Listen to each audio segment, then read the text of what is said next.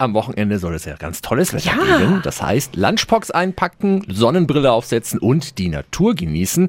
Zum Beispiel eine Wanderung bei dir im Fürther Landkreis, Steffi.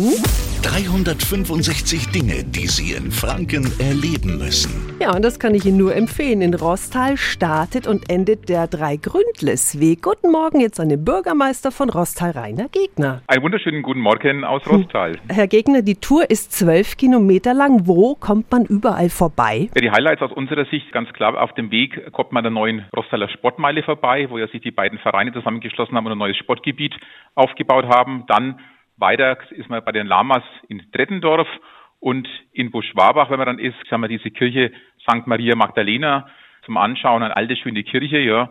Und dann, wenn man weitergeht nach Dessersdorf, dann kommt man auch zu sogenannten Scheuerl-Schloss, war früher ein ehemaliger Herrensitz.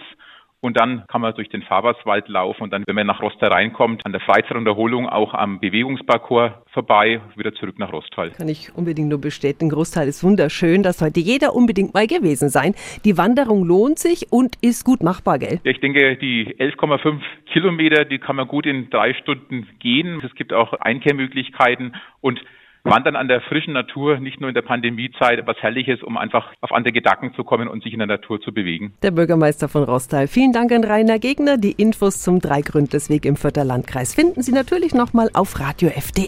365 Dinge, die Sie in Franken erleben müssen. Täglich neu in Guten Morgen Franken um 10 nach 6 und 10 nach 8. Radio F.